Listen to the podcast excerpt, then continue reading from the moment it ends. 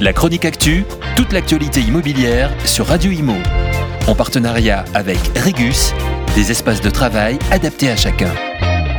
Une ville française offre une prime de 10 000 euros à ses nouveaux arrivants. Il s'agit de la ville de Moulins, située dans l'Allier. La municipalité a pour objectif de redynamiser son centre-ville en attirant de futurs propriétaires.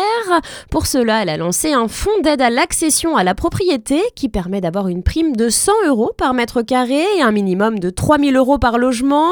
En revanche, quelques conditions sont nécessaires pour obtenir cette prime. Vous devez être primo-accédant, c'est-à-dire que cela doit être être le tout premier logement que vous achetez.